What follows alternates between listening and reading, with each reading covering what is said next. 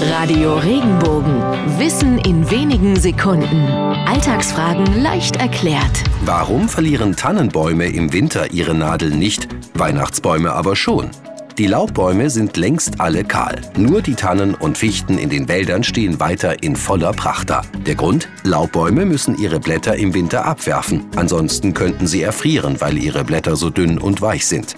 Tannennadeln sind dagegen robuster. Und in den Nadeln ist eine Art Zucker, der wie ein eingelagerter Frostschutz funktioniert.